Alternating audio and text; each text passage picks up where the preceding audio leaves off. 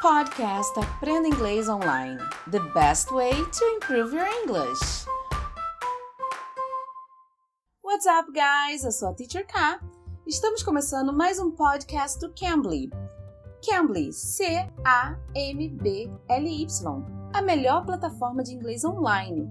Você aprende em casa ou em qualquer lugar, a qualquer hora do dia, com professores nativos Cambly também tem aulas voltadas para o seu pequeno.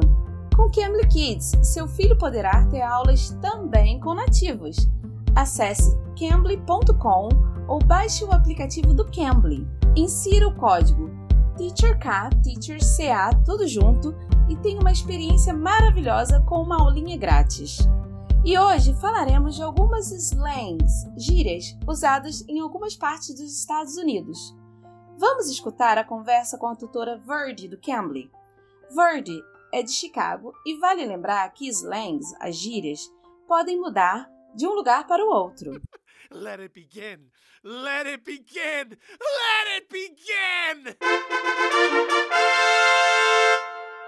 Hello! Hi! How are you? I'm doing well. How are you? I'm great. I'm teacher Ka. Nice to meet you. My name is Verdi. Uh, Verdi, can you think of some most used slangs nowadays there? Okay, sure. So I will give you some slang that's used where I'm from. I'm from Chicago. I'm a Chicago native. I have lived in different parts of the world, but most of this will be based on Chicago and an American context. Okay. Okay. So some of the slang that's used that's very trendy comes from some of our artists. Um, so you'll hear things like "What's poppin'?" "What's poppin'?" is asking what's going on, what's happening. You can walk to a friend, "What's poppin'?" Girl, I had a hard day at work today. Oh, my husband is getting on my nerves. That's another one. Getting on my nerves means making annoying me, getting on my nerves. Um, What's popping means what's up. yeah, it means what's up, what's going on, what's happening. Okay, so uh, the do people use this uh, a lot nowadays, like The informally? I would say the younger generation uses it informally when they're with their friends and they're being silly and they're just goofing off. Um, they would say, "What's popping?" I've done that to my friends and I want to goof off on being silly. I'll text them, "Hey, girl, what's popping?" Um, Okay. so very in a very friendly way, not in a professional environment, not through professional email. Quando as pessoas querem perguntar What's going on? What's happening? O que está acontecendo?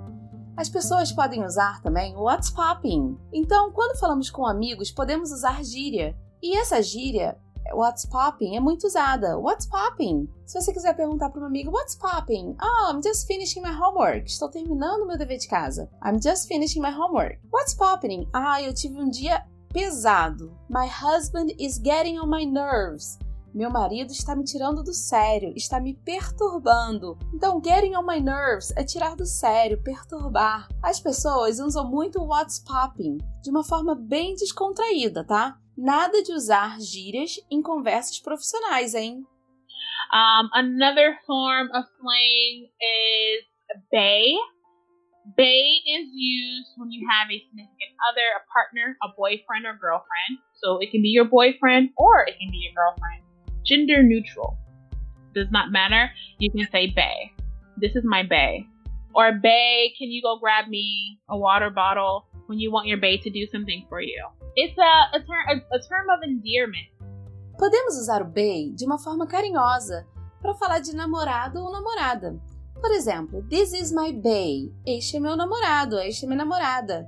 Bay, can you grab me a bottle of water, please? Você pode pegar um- uma garrafa de água, por favor?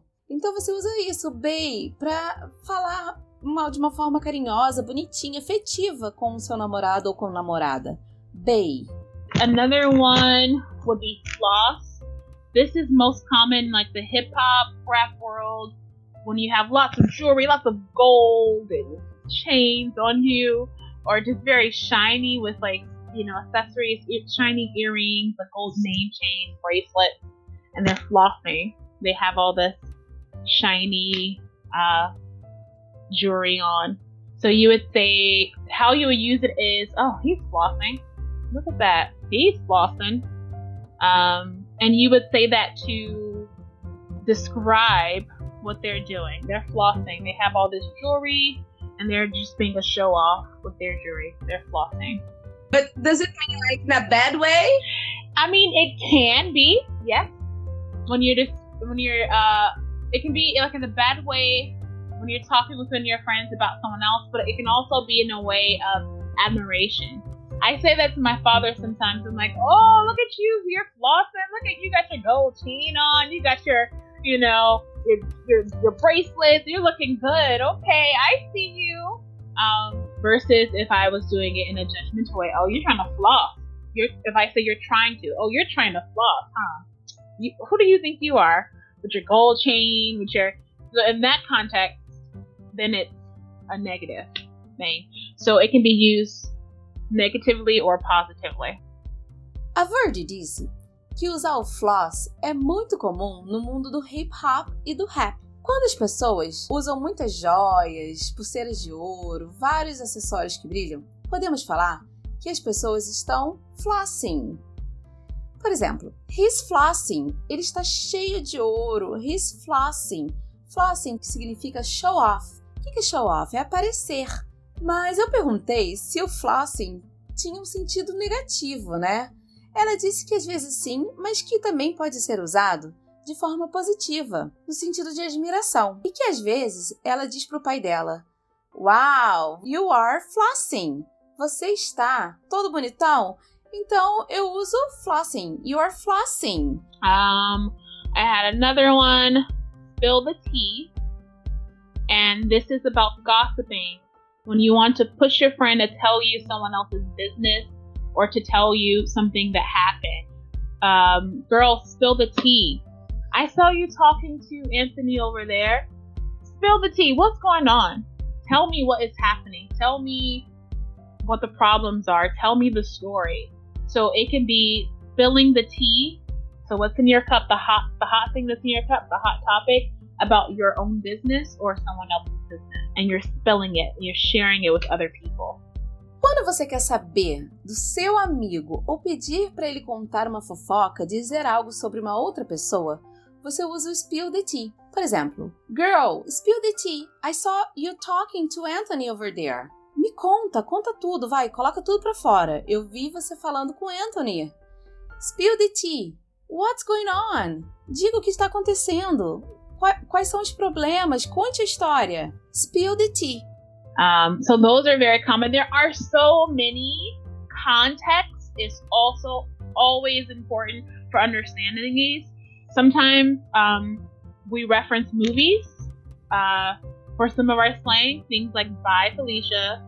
Um, "Bye Felicia" is from a movie called From Friday with Chris Tucker, and it's a reference to a, a character who's always asking for something. Can I borrow this? Can I borrow that? And they're like, bye, Felicia. And they put her, their hands to her face and they are shooing her away. So it's a funny way to dismiss someone, to say, get away from me.